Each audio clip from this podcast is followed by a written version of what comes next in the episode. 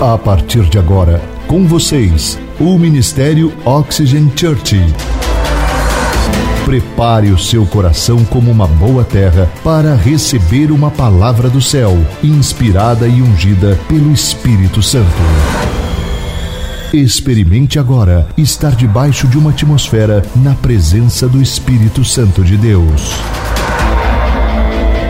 Você está pronto? Então prepare-se, porque a palavra chegou. Nós estamos em uma série de mensagens chamada Jesus, exatamente. Nós estamos fazendo uma observação sobre cada encontro que algumas pessoas tiveram encontros peculiares com Jesus, que estão registrados no Evangelho de João. E eu estou tão entusiasmado em ver o resultado dessa série na nossa igreja. Algumas pessoas têm compartilhado comigo que estão lendo os evangelhos juntamente comigo, estão apaixonados por Jesus. E o mais impressionante é que algumas pessoas, muitas pessoas vieram a falar comigo, falaram assim, pastor, quando eu estou lendo, é como se os textos criassem vida, e eu começo a chorar do nada olhando para a vida de Jesus, e eu fico imaginando quando, como que vai ser quando Jesus vier de forma pessoal e se manifestar a você. Como é que vai ser? Aham. Uhum. Não vai ser incrível? Eu tenho certeza disso, sabe, gente? No Evangelho de João, capítulo 14, versículo 21 diz assim, ó: Quem tem os meus mandamentos e lhes obedece, esse é o que me ama. E aquele que me ama será amado por meu Pai, e eu também o amarei e me revelarei a ele. Isso é incrível. E uma dessas mensagens da série, eu quero compartilhar um dos encontros pessoais que eu tive com Jesus de forma sobrenatural onde eu realmente saí do meu corpo e tive uma experiência fora do corpo, algo sobrenatural, onde eu vi Jesus e outras coisas. Quero compartilhar com vocês em uma dessas mensagens. Então não perca as próximas mensagens, ou se você perdeu as anteriores, eu quero motivar você a assistir, né? Ou seja, através dos nossos canais do podcast ou no YouTube, que o nosso canal do YouTube estamos postando as mensagens lá em vídeo também, ok? Quero que você abra no Evangelho de João, o aplicativo ou o seu tablet ou a sua Bíblia. No Evangelho de João, capítulo de número 4, nós vamos falar sobre a história da mulher samaritana hoje, versículo 3 ao versículo 7, que diz assim: Quando o Senhor ficou sabendo disso, ele saiu da Judéia e voltou uma vez mais para a Galiléia. E era-lhe necessário passar por Samaria. Diga comigo, é, era necessário passar por Samaria. Você vai entender o porquê. Assim ele chegou em uma cidade de Samaria chamada Sicar, perto das terras que, que Jacó dera ao seu filho José. Havia ali um poço de Jacó. Jesus, cansado da viagem, sentou-se à beira do poço.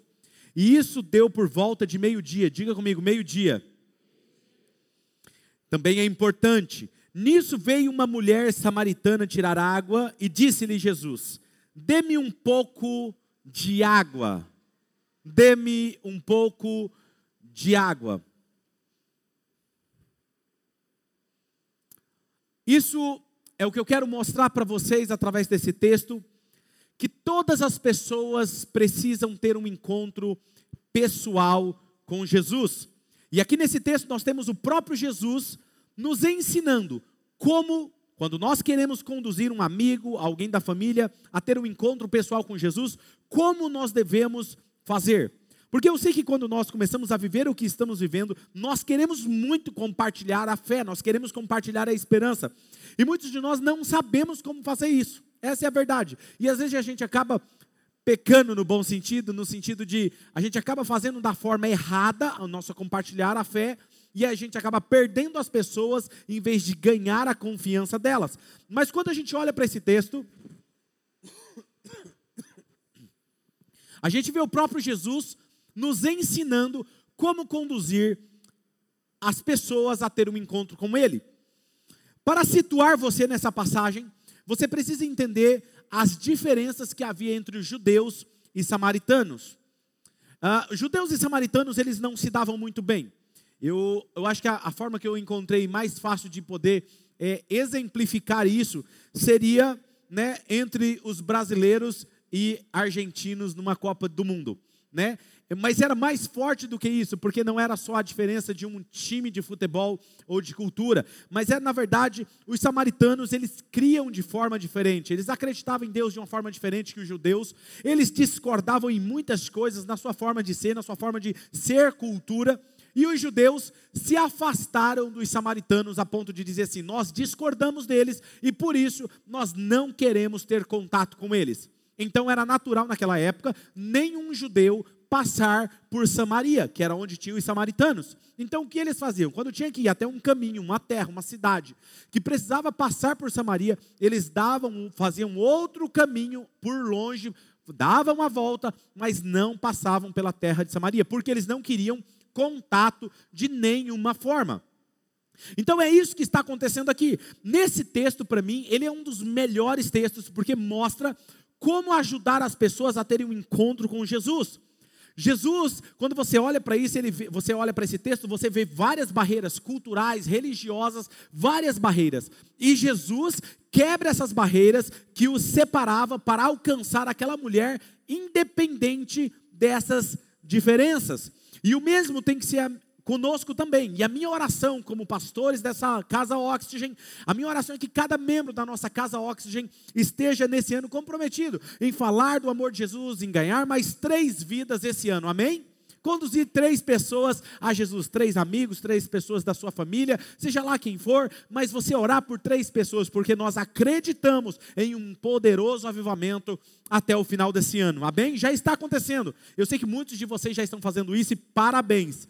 E porque nós entendemos que se o evangelho ele tem que ser espalhado em todos os lugares, nós precisamos estar comprometidos a compartilhar essa esperança e impactar a nossa cultura da mesma forma que Jesus fez conosco.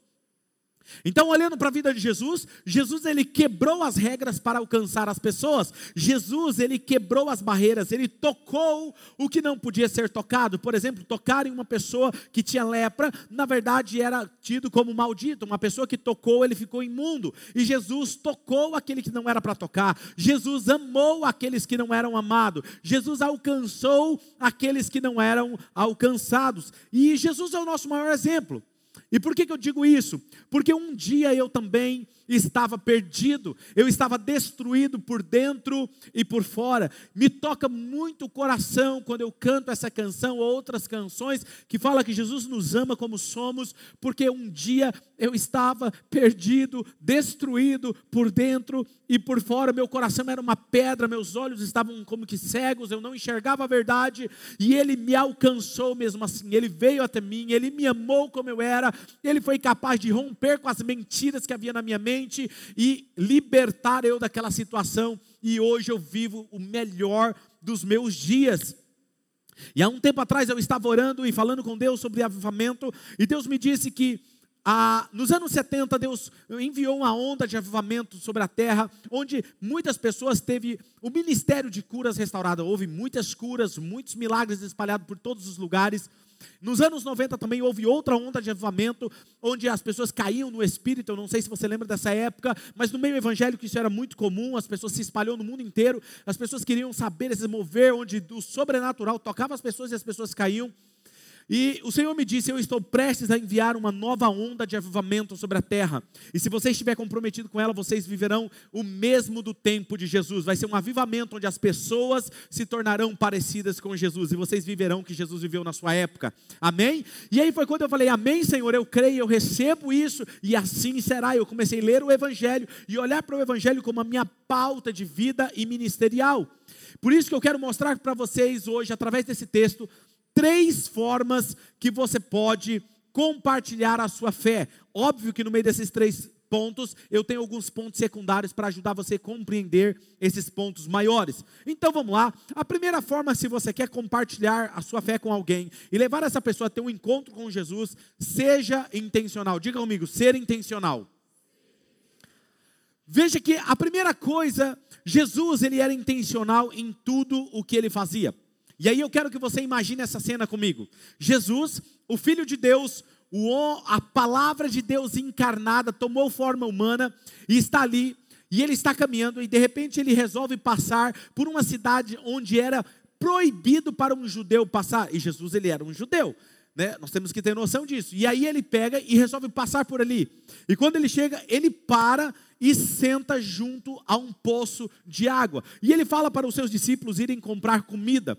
E ele fica ali só naquele poço. Sabe, isso me encanta, o fato de ele sentar naquele poço para esperar uma mulher. Diga comigo, uma mulher. Por que uma mulher? E isso me encanta porque um dia Jesus parou e sentou e me esperou. Sabe, eu estava andando pelas ruas dessa cidade, estava vivendo um momento que eu estava perdido, que eu disse para vocês, mas eu lembro como se fosse hoje que eu estava caminhando em uma das ruas do bairro de Marília, aquela rua escura com as luzes amareladas, e eu chego numa pequena igreja e eu entro ali, e ali Deus tem um encontro comigo e muda a minha história. Sabe, a minha pergunta hoje para você é: quando foi que Jesus parou para esperar você? Você lembra desse dia? Sabe, agora eu vejo, veja Jesus. Jesus ele era uma pessoa muito ocupada. Tinha alguns momentos que ele tinha que sair correndo da multidão, porque a multidão aglomerava ele. Eles queriam apertá-lo, queria aprender mais dele, queria ser curada por ele. Então ele saía escondido para alguns lugares a fim de ele orar, a fim de ele poder comer, a fim de ele poder descansar. Ele entrava num barco e ele aproveitava enquanto o barco estava atravessando o mar, ele aproveitava para descansar. Por que ele não descansou na sua cama, descansou no barco? Porque muito provavelmente sua vida era muito corrida e ele não conseguia descansar. Então o tempo que ele poderia, ele estava descansando. Então a vida de Jesus era muito ocupada, ele era muito importante, e mesmo assim ele sentou e esperou uma mulher. Não foi uma multidão, foi uma mulher. E o primeiro detalhe que a gente aprende aqui é que um homem não falava com uma mulher naquela época. E já já eu vou me aprofundar nesse assunto. Mas mesmo assim, Jesus toma a decisão de parar. E uma, da, e uma das coisas que você precisa ter claro é que mulher, nos tempos de Jesus, elas eram ignoradas elas não tinham o valor que hoje nós damos às mulheres, e elas são mesmo muito valiosas, mesmo valorosas. A mulher nos tempos de Jesus, elas não eram respeitadas, elas não tinham significância, elas eram ignoradas literalmente. Mas Jesus, esse Jesus que nos fascina, ele sentou e esperou uma mulher. E a questão é que não era qualquer mulher também tá? Não era uma mulher virtuosa, não era simplesmente qualquer outra mulher. Era uma mulher específica que nós vamos compartilhar daqui a pouco. Agora veja, ele vai passar por Sicar, uma cidade chamada Sicar em Samaria. E quando ele está passando ali, era controverso, porque todo judeu, como eu disse, dava volta por Samaria. Não passava em Samaria porque eles não queriam contato nenhum com aquele povo, não queria contato com aquelas pessoas que eram para eles amaldiçoadas, pecadoras, e, e, eles não tinham. Porém, Jesus, ele é intencional, ele poderia fazer outro caminho, mas ele escolhe passar por Sicar, porque ele tinha um propósito para aquela mulher. Agora preste atenção: se você está disposto a fazer a vontade de Deus, Preste atenção que eu vou te falar. Se você está disposto a fazer a vontade de Deus, esteja disposto a fazer aquilo que a sua cultura e as pessoas discordam. Amém? Porque fazer a vontade de Deus nem sempre vai a favor da cultura, nem sempre vai com as pessoas que estão à nossa volta, o círculo de amizade, vai querer que você faça e vão te aplaudir. Olha que fantástico que vocês estão fazendo. Quando você está disposto a fazer a vontade de Deus, as pessoas não vão entender. Você será julgado, você será criticado, você será ridicularizado, mas relaxa, porque elas vão te copiar. Elas primeiro vão te criticar, vão ridicularizar, mas depois elas vão copiar você, amém?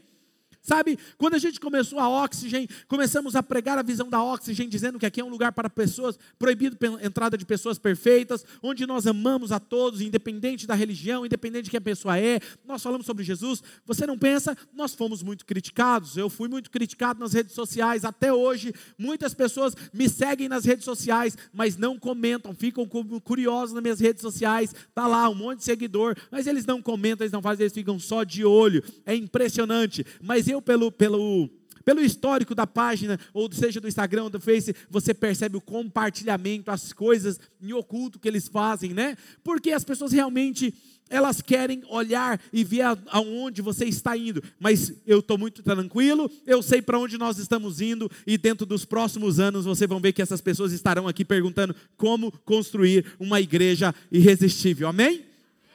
Não estou fazendo isso porque somos melhor do que ninguém, mas é porque nós estamos olhando para a Bíblia para ensinar o que a Bíblia está nos dizendo. Agora veja, Jesus ele tinha um plano para Samaria. Mas ele precisava encontrar uma chave. Escute, quando você quer ganhar um grupo de pessoas, existe uma chave para aquele grupo, existe uma chave para aquela cidade. E aquela, aquela, aquela Samaria, aquela cidade, havia uma chave. E a chave de Samaria era essa mulher. Essa mulher, uma mulher um pouco diferente de todas as outras, que nós vamos falar um pouquinho sobre ela. Vamos lá. Por que, que essa mulher vai ao poço em um horário estranho? Que horário que era? Meio-dia, exatamente. Olha, eu não sei se você sabe, mas ali no Oriente é muito quente, gente. Eu já estive lá. E quando eu estive lá, o grau que mais peguei foi 50 graus de sol. Você tem noção que é isso? A, a, a sensação térmica naquele lugar é absurda. Você anda, dá impressão. Eu falei, cara, a boca do inferno deve ser perto desse lugar é muito quente. Você dá risada, mas é absurdo. Para você ter uma noção, os ônibus que você contrata como turismo, eles cedem água barato, mas barato demais, geladinha, porque realmente, se você não se hidratar, você pode ter um problema sério. E aí eu fico pensando, quando eu olhei para esse texto, o que, que essa mulher vai buscar água ao meio-dia, que é o horário mais quente, sozinha? Não é de se perguntar? Por que ela não vai ao horário que todas as mulheres iam? Sabe por quê? Porque essa mulher não queria se socializar com outras mulheres. E aí surgiu a primeira pergunta: por que, que ela não queria se socializar com outras mulheres? Ela era aquele tipo de mulher que outras mulheres não gostam, sabe? Aquela tipo assim: olha, essa aí, ah, aquela lá, filha, cuidado, senão rouba seu marido. É, você vai ver, ela tinha cinco maridos e o que ela estava agora, o sexto, nem era dela. É aquele tipo assim, hum, cuidado, senão seu namorado, filha, vai rodar. Ixi, ó, nem deixa olhar. Ela era rejeitada, ela era excluída. A mulher ela já era insignificante naquela época, mas muito mais com esse comportamento dela. E é exatamente esse tipo de mulher que o meu Jesus e o seu Jesus para perto de um poço para esperar ela. Então a primeira coisa que você precisa entender é que você precisa ser intencional. A segunda coisa que você precisa entender quando você quer levar uma pessoa a ter um encontro pessoal com Jesus, não discuta. Diga comigo assim: nunca discutir. É, é, tão simples, parece, né? Mas é uma verdade pura. Se você quer ajudar uma pessoa a ter um encontro pessoal com Jesus, não discuta. Porque isso é exatamente o que o inimigo quer. Essa é uma das armadilhas que o inimigo usa porque quando você discute com uma pessoa, você fecha o coração dessa pessoa e não ouve mais o que você está falando. Você já viu alguém quando está discutindo e quando a, a, discussão fica acalorada, o que acontece? Você pode falar o que for. Não tem, não, não penetra mais o coração da pessoa. Por quê? Ela blinda o seu coração. Entra por aqui e sai por aqui. Então, tudo que o diabo quer, ele não quer que as pessoas tenham um encontro com Jesus. Por que, que, ele não quer que as pessoas tenham encontro com Jesus? Porque elas serão libertas, porque elas viverão uma vida diferente, porque elas viverão uma vida abundante. Então, tudo que ele puder fazer para gerar uma discussão entre você e essa pessoa, ele vai fazer. E não foi diferente com Jesus. Você sabia que o diabo tentou fazer com que Jesus discutisse com essa mulher? E nós vamos pontuar algumas coisas aqui. Eu quero olhar com você para que você aprenda isso. Você precisa entender que quando você aborda alguém e o inimigo percebe que você está querendo se aproximar com essa intenção, ele, existe uma batalha no mundo espiritual que começa a acontecer, e os espíritos demoníacos começam a usar situações para impedir que essa pessoa tenha um encontro com Jesus. Agora veja, Jesus ele não discute com essa mulher. Ele não discute, embora o inimigo tentou fazer com que Jesus discutisse com ela várias vezes. Mas ele não discute. Você quer ver um exemplo? Jesus não discutia nem com o próprio diabo. Jesus, quando estava no deserto, lembra? Na tentação do deserto, quando ele está lá, o diabo aparece para ele e fala assim: Ah, se você é filho de Deus, né? Transforma esses, essas pedras em pães e mata a sua fome. Ah, se você é mesmo filho de Deus, se lança daqui para baixo, porque os anjos dará ordem ao seu respeito e guardará você. Não é isso que ele fala? E você não vê Jesus falando assim: quem você pensa que é? Quem você pensa que é? Eu sou filho de Deus, sim, coisa nenhuma. Eu não preciso provar para você. Nem isso Jesus fala. O que Jesus faz? Está escrito. Não discuta. Quando o inimigo quiser que você discuta com alguém, não discuta, apenas diga: está escrito. qualquer tipo de, de discussão em relacionamento. Aprenda uma coisa. Toda discussão, o inimigo se aproveita, porque uma discussão é uma brecha para que o inimigo se aproveite daquela situação. Então lembre-se, quem nunca discutiu aqui? Na verdade, todo mundo discutiu. Na verdade, ninguém vai levantar a mão aqui, porque todo mundo já discutiu. Até eu, seu pastor, tá vendo? Olha só. Pecador. Mas o que, que a gente precisa entender? Que toda discussão é uma brecha para que o inimigo use aquilo contra você. E se você não tiver discernimento, ele vai entrar, penetrar ali e blindar o coração de uma das pessoas, colocar orgulho no coração, e quando ele entra na situação, a coisa piora. Então preste atenção. Toda vez que você for discutir, não desça no mesmo nível da discussão. Porque se você descer no nível da discussão, você está descendo no mesmo nível que Satanás quer que você embate com ele. E quando você faz isso, você está sentando na mesa para discutir com ele. Posso te falar uma coisa? Você vai perder na discussão para ele. Porque ele já derrubou homens melhores do que eu e você. Principalmente eu digo isso dentro de casamento. Cara, dentro do casamento, na verdade, parece um cabo de guerra. Às vezes, não é verdade? Quem tem a razão. E aí você não quer perder a discussão. Por que, que você não quer perder a discussão? Porque você fala, pastor, mas eu tenho a razão. Ela está errada. Não, ele está errado. E aí você quer provar qualquer custo. Deixa eu te falar uma coisa. O divórcio não vale a pena, gente. Pode, vai por mim. É melhor você ganhar a pessoa naquele momento, sem ter a mesma pessoa não tendo razão, ganha ela e depois você conquista ela depois. Sabe por quê? Não vale a pena. Satanás tem destruído muitos relacionamentos. Sabe por quê? Porque a nossa geração está intolerante. Está intolerante no trânsito, não é verdade? Gente, eu nunca vi pessoas tão intolerantes. Eu não sei o que está acontecendo. Mas eu acredito que a, a, minha esposa até citou isso, que eu comentei com ela, falei, nossa amor, não sei porque as pessoas estão tão intolerantes ultimamente. Ela disse, amor, a palavra de Deus diz que por, pelo amor, o amor, de, no final dos tempos, o amor de muitos se esfriaria. Por aumentar a iniquidade, o amor de muitos se esfriaria. Quando o amor esfria, aumenta a intolerância. Sabe, então nós não podemos ser mais um. Nós não queremos e não entraremos na estatística de divórcio. Amém? Feche parênteses. Então eu quero mostrar para você nessa passagem três discussões. E a primeira discussão que a mulher tenta fazer com Jesus é como se criasse uma barreira. E quando o inimigo quer armar isso, ele joga uma barreira diante de você e da pessoa. E a primeira barreira que essa mulher coloca, que o diabo tenta usar contra Jesus, é a barreira das diferenças. João 4, versículo 9, olha o que diz: A mulher samaritana lhe perguntou: Como o Senhor, sendo um judeu, pede para mim, uma samaritana, água para beber, pois os judeus não se dão bem com os samaritanos.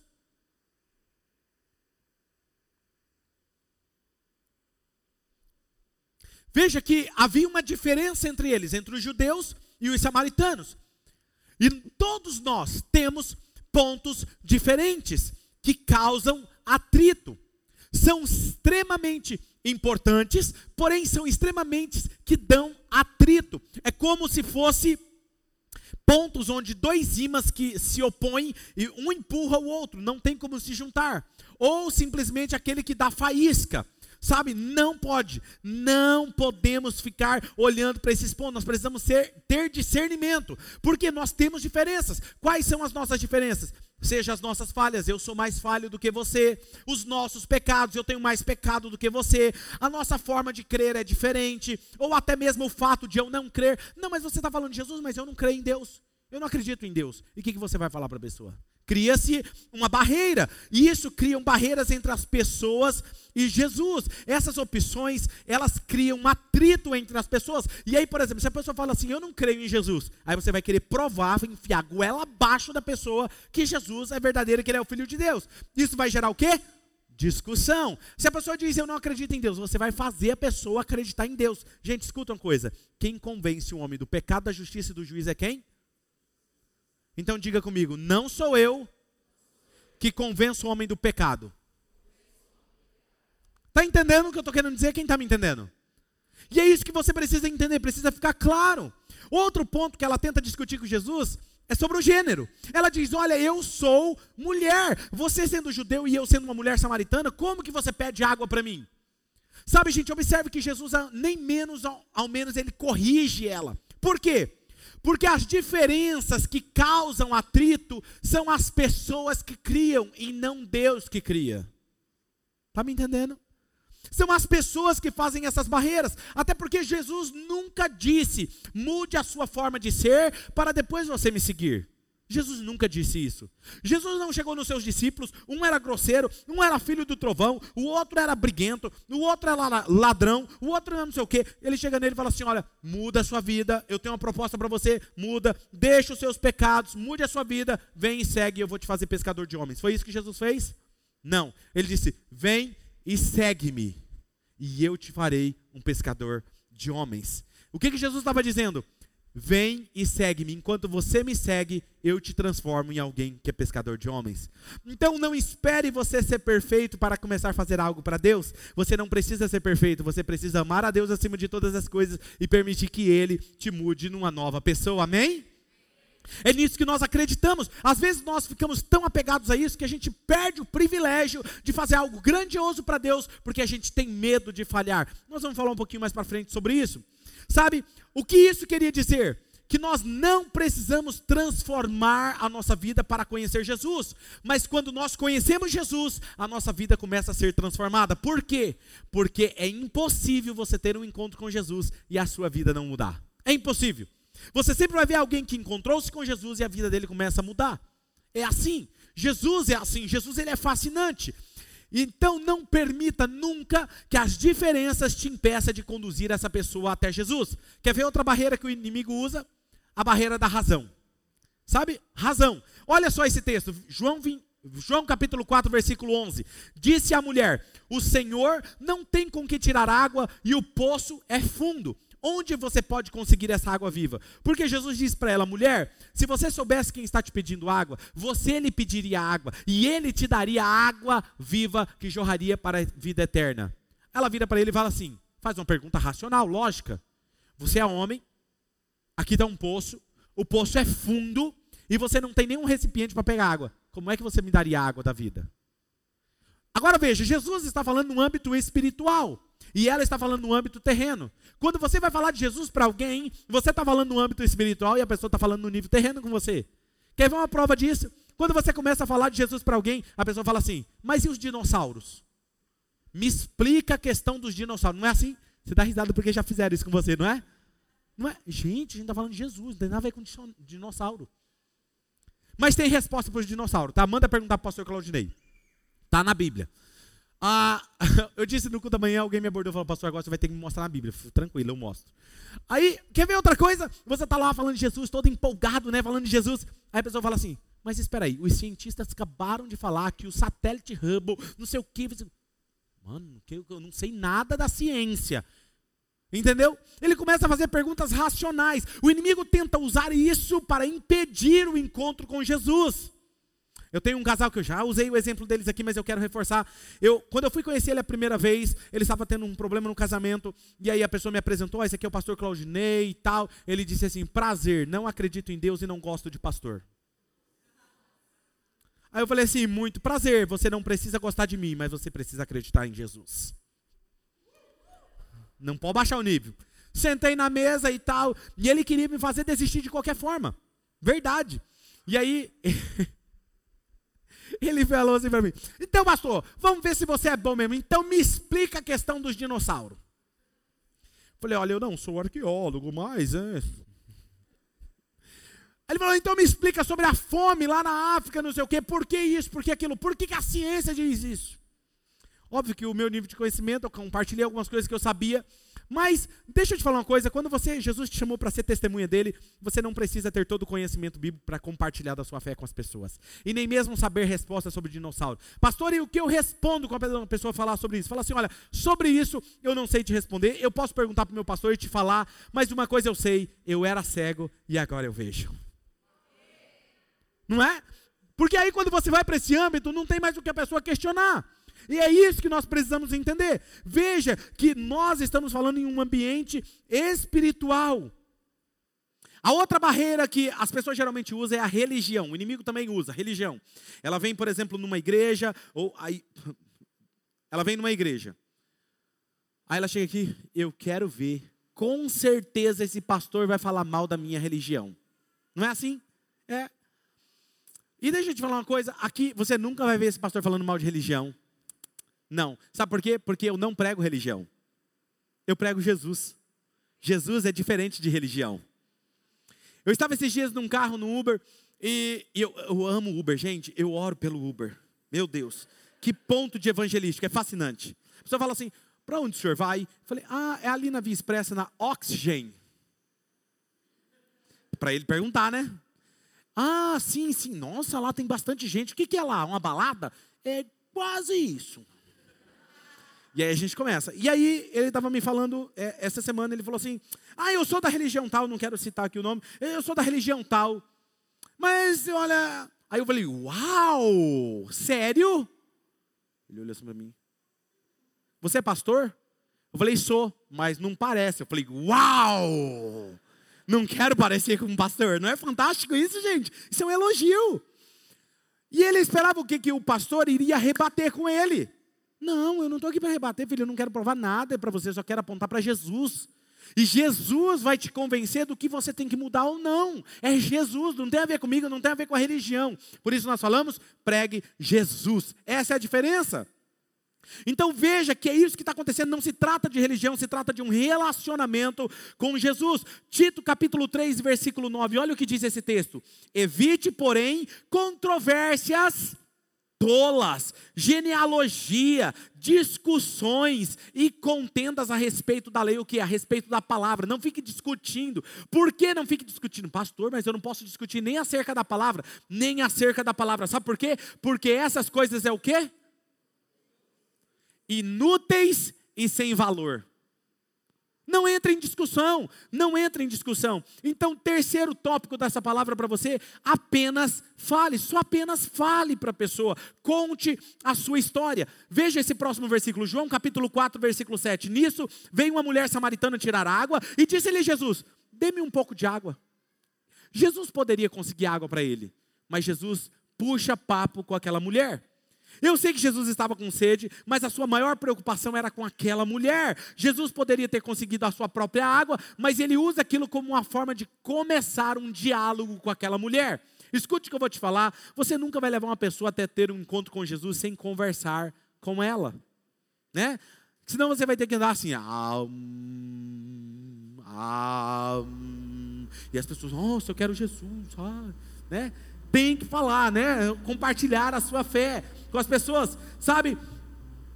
Eu sei como abordar as pessoas. Eu falo com qualquer pessoa e olha que eu sou tímido, aí, gente, eu estou falando sério. Eu sou tímido e mas eu sei o que falar com qualquer um, mesmo que eu não conheça, eu sei descobrir o, o assunto favorito da pessoa. E eu vou ensinar hoje para vocês. Sabia? Sem eu conhecer você, eu sei qual é o seu assunto favorito. Sabe qual é o seu assunto favorito? Você mesmo. Não é verdade? Pergunta para a pessoa assim: e aí, como é que vai o trabalho? Tá tudo bem? A pessoa ama falar do trabalho dela. Mesmo que for para reclamar, mas ela ama falar. Ou às vezes, eu, e a esposa, como é que tá? Ah, minha esposa vai bem, não sei o quê. No meu caso, eu digo, né? Minha esposa está bem, está casada comigo, né? Sabe? Pode falar, meu filho. Você só não pode tomar uma que eu tomei essa semana. Eu fui elogiar minha esposa essa semana, gente. Eu falei assim: amor, deve ser incrível ser casado com uma pessoa inteligente. Ela falou assim: me diga você. Aí eu virei assim e falei: toca aí, amor. Mandou bem, amor. É isso aí. Gente, é incrível ser casado com ela. Então, sabe, gente, você, a pessoa é o assunto favorito da vida dela. Ela começa a falar do papagaio, do cachorro, do tio, do periquito, começa a falar de tudo. E ela deixa ela falar.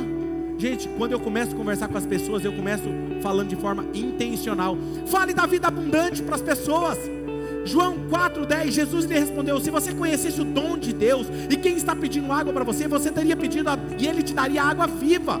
Fale da vida abundante que você tem. Olha, eu era assim, hoje eu sou assim. Compartilhe a sua, a sua história. Eu era depressivo, hoje eu tenho alegria plena. Antes eu era irritado, grosseiro, hoje eu não sou mais. Sabe, antes eu tinha medo, antes eu tinha ansiedade, hoje eu não tenho mais. Seja lá qual é o teu testemunho, conte a sua história. Se eu perguntasse para você como era a sua vida antes da Oxygen, todos vocês falariam uma história diferente. É só isso, só compartilhe a sua história. Sabe, é, antes de eu conhecer Jesus, perdão, quando eu conheci Jesus, eu, eu não tinha aprendido ainda que o Espírito Santo convencia o homem do pecado, da justiça e do juízo. Né? E aí eu ia evangelizar alguns jovens. E aí o que acontecia? Quando eu terminava de evangelizar, eu queria, filho, você gostaria de entregar sua vida a Jesus? Aí ele falava assim para mim, isso é real, gente. Ah, agora não. Aí eu falava assim, então você pode fazer uma oração comigo? Ele falava, claro. Então faça uma oração comigo. Senhor, eu decidi ir para o inferno. Verdade. A pessoa, não, pastor, eu não quero ir para o inferno. Eu falei, então você quer Jesus? Não, eu não quero agora. Mas então você quer ir para o inferno? Eu queria forçar. Mas hoje eu entendi que eu apenas compartilho a minha história e ela é tão inspiradora e tão contagiante que eles vão querer o que eu tenho. Jesus não está na promoção, querido, para você ficar aí, ó, a torta direita. Não, não, não. Jesus ele é irresistível. Quando você fala de Jesus, é o suficiente para convencer as pessoas. Né? Deixe que as pessoas se acheguem até Jesus. Fale da vida eterna. Todas as pessoas têm um buraco dentro de si do tamanho de Deus. As pessoas precisam saber que quando terminar essa vida aqui, para onde ela vai? Ou vai ficar com Jesus, ou longe de Jesus. É a maior separação. Gente, você quer? Eu não estou nem pensando no fogo eterno. Eu estou pensando na separação desse amor que é indizível, que é inexprimível. Deixa eu te falar uma coisa: ficar longe dele é o pior inferno. Longe desse amor João 4, 13 e 14 diz: Jesus respondeu: Quem beber dessa água terá sede outra vez, mas quem beber da água que eu lhe der, nunca mais terá sede. Ao contrário, a água que eu lhe der lhe tornará uma fonte de água para jorrar para a vida eterna. Sabe? Outra coisa sobre o pecado. Às vezes a gente chega numa pessoa que está em pecado e a gente quer pregar sobre o pecado. Sabe, não tem problema você falar do pecado, que é o problema para as pessoas. O problema é como você fala do pecado. Jesus disse para aquela mulher: mulher, chama o seu marido. Jesus sabia que ela não tinha marido. Chama o seu marido. Ai, Senhor, eu, eu não posso porque eu, eu não tenho marido. Aí ele falou assim: é verdade, você disse bem. Porque você já teve cinco maridos, nenhum deles era seu marido. E agora o sexto que você está também não é seu marido. Jesus aborda ela de tal forma que constrange ela em amor. Ela falou assim: Eu vejo que você é um profeta. Sabe, uma coisa, por que, que eu não posso mostrar para outra pessoa que eu sou superior a ela? Porque às vezes quando a gente começa a falar de Jesus, a gente começa a achar que a gente é espiritual demais, não é verdade? Que a gente não tem pecado. E aí a pessoa fala, mas pastor, aquele pecado ela tem que mudar. Ela tem vício, ela fuma, ela bebe. Deixa eu te falar uma coisa. E o vício do café não conta? Não é pecado também? E o vício do celular não é pecado? E o vício da Coca-Cola? Deixa eu te falar uma coisa: vício é vício. Pecado é pecado. Não existe pecadinho, pecadão. Quem está me entendendo? Então, na verdade, nós todos estamos em uma jornada, em um processo, e nós precisamos olhar e entender que essas pessoas precisam ter um relacionamento com Jesus, e o relacionamento com Jesus vai transformá-la. Pastor, então você está querendo dizer que eu não preciso mudar, eu posso vir com vício, eu posso vir pecando, eu posso vir bebendo para a igreja? Eu falei, claro, deve vir para a igreja. Aquela mulher ficou tão impactada que ela mudou toda a sua cidade de Samaria. Ela era a chave, ela revolucionou a cidade inteira, gente. Porque ela tinha um histórico. Todo mundo conhecia ela. E aí ela vai até a sua cidade e diz assim: Gente, vocês precisam saber de uma coisa. Vocês precisam conhecer um homem chamado Jesus que ele sabia exatamente quem eu era. Ele sabia que eu era excluída, ele sabia que eu tinha vários homens, ele sabia que o que eu tenho hoje não era meu marido, e mesmo assim, ele me amou. Mesmo assim, ele me amou. E diz o texto que toda a cidade se aglomera para ouvir Jesus. Eu conheci uma pessoa que está frequentando a nossa igreja, que marcou um horário comigo, com a minha esposa. E ela disse assim: Pastor, eu estou machucada. Eu estou vindo de uma outra igreja, estou machucada demais. A liderança da igreja me machucou. A liderança falava que eu era má influência para as outras pessoas. E pastor, eu nunca falei nada de errado. Eu nunca incentivei ninguém a fazer nada de errado. E quando elas começaram a falar isso para mim, a liderança começou a falar isso, pastor, isso se tornou tão forte para mim que é como se Deus estivesse me rejeitando. Porque se a pessoa que deveria representar Deus estava me rejeitando, muito provavelmente Deus também estava me rejeitando. E aí eu levei para o meu âmbito do trabalho, e tudo que estava errado no meu trabalho, no meu dia a dia, eu associava: Deus não me ama, Deus não me ama. Deixa eu te falar uma coisa, por isso que nós declaramos aqui na nossa casa, quando, na nossa casa, quando você vem de qualquer lugar, não importa quem você é, você é filho de Deus e ninguém pode mudar essa verdade. Amém. E essa pessoa em lágrimas dizendo isso, isso me constrangeu. Sabe por quê? Deixa eu te falar uma coisa. Existem líderes maus, existem pastores maus, existem pessoas más que vão ferir você com palavras, com atitudes grosseiras, que nos fazem às vezes se perder no meio do caminho, que às vezes quando tudo que precisávamos era de um líder que nos abraçasse, que nos ouvisse, que nos encorajasse. E o problema, sabe qual é? É quando o diabo pega essa aí, essa verdade, esse fato e coloca a culpa em Deus. Deus te rejeita.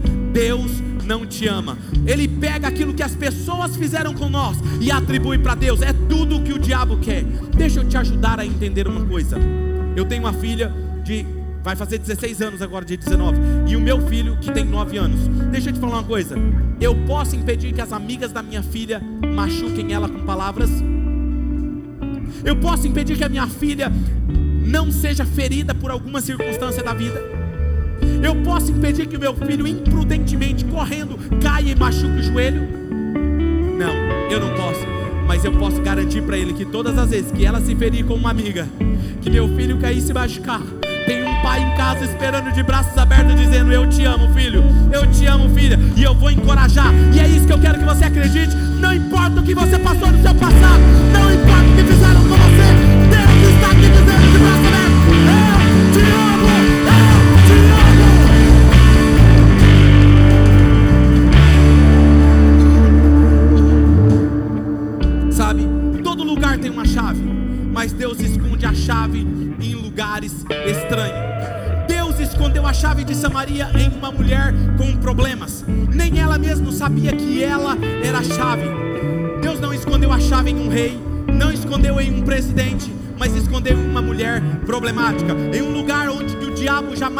Imaginava que dali ia nascer alguém que mudaria a história de Samaria, que seria o avivamento para aquela cidade. Sabe, quando você quiser mudar o seu mundo, pare de procurar a chave em lugares altos, procure nos lugares inusitados, procure nos lugares onde ninguém está olhando, olhe para as pessoas que ninguém mais olha, olhe para os improváveis, olhe para aqueles que não têm problema. Quando nós começamos essa igreja, essa igreja ela tem uma marca de acreditar nos improváveis. Sabe? Talvez você não saiba, deixa eu te contar um pouquinho da nossa história. Quando nós íamos começar o Oxygen, eu fui atrás desse rapaz aqui. Esse rapaz aqui, ele frequentava uma igreja há um tempo e ele era tido como boca dura, como alguém que dava problema para a liderança, sempre grosseiro, sempre ríspido. E quando ele saiu da igreja, falou: ah, agora ele vai dar problema para o pastor Claudinei. Deixa eu te falar uma coisa: é um dos meus melhores líderes, nunca me deu problema, nunca foi boca dura, e para a glória de Jesus é um exemplo de amor. Sabe o que é isso? É nós acreditamos nos improváveis. Quando eu sentei no shopping com esse rapaz, eu sentei com ele. Primeiro ele estava me contando a história ali hoje, me lembrando. Eu mandava mensagem no Instagram para ele, Vini, eu preciso falar com você. Ele me ignorava. Eu mandava mensagem ele me ignorava. Mandava mensagem ele me ignorava. Aí ele diz, ele falou assim: Ah, vou atender esse pastor para ele parar de me encher o saco. E aí marcou um encontro eu, a pastora Mari e ele no shopping. Chegou lá, eu falei assim para ele: Eu acredito no seu ministério e eu quero chamar você para vir servir junto comigo. E ele disse: Mano, você tá louco? Você sabe quem eu sou? Você sabe como eu estou? Eu desisti de tudo. Eu desisti do projeto de família e agora ele vai casar. Eu desisti do meu chamado. Eu desisti de quem eu sou. Eu estou perdido, pastor. O senhor está louco? O senhor tem certeza disso? E eu disse: Eu tenho certeza, pastor. E aí ele me disse uma coisa: senhor não está entendendo? Eu vou te decepcionar. Eu virei para ele e disse: Não importa. São esses que eu quero. E sabe o que acontece? É um dos nossos melhores líderes de jovens e adolescentes. E será um pastor da Oxygen. Deus acredita nos improváveis. Se você olhar para as outras lideranças nossas aqui, Odival, Rosângelas, muitas pessoas chegaram para mim no início da igreja e falaram assim: desiste desse casal, desiste desse casal. E vocês viram ele aqui em cima me honrando? São um dos melhores casais da nossa liderança, são um dos melhores. Não desista de ninguém, não desista